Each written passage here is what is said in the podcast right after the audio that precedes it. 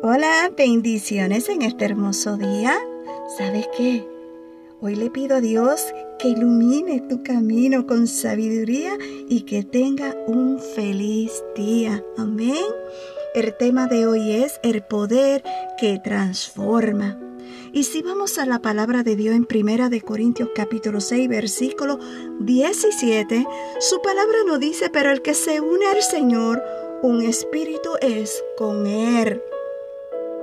Quiero decirte que para mantenerte fuerte y convertirte en que Dios dice que eres, debes tener contacto con su palabra y una búsqueda continua de su presencia a través de la oración.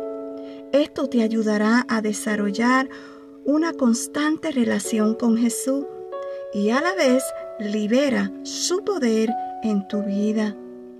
Quiero decirte que el poder de su amor lo cambia todo. Amén.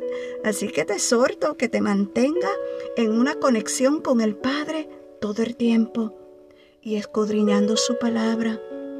Y te exhorto que no lo dejes de hacer, que te mantenga firme sobre la roca que es Cristo. Que Dios te bendiga, que Dios te guarde. Y una vez más, gracias por escuchar Un café con mi amado Dios. Shalom.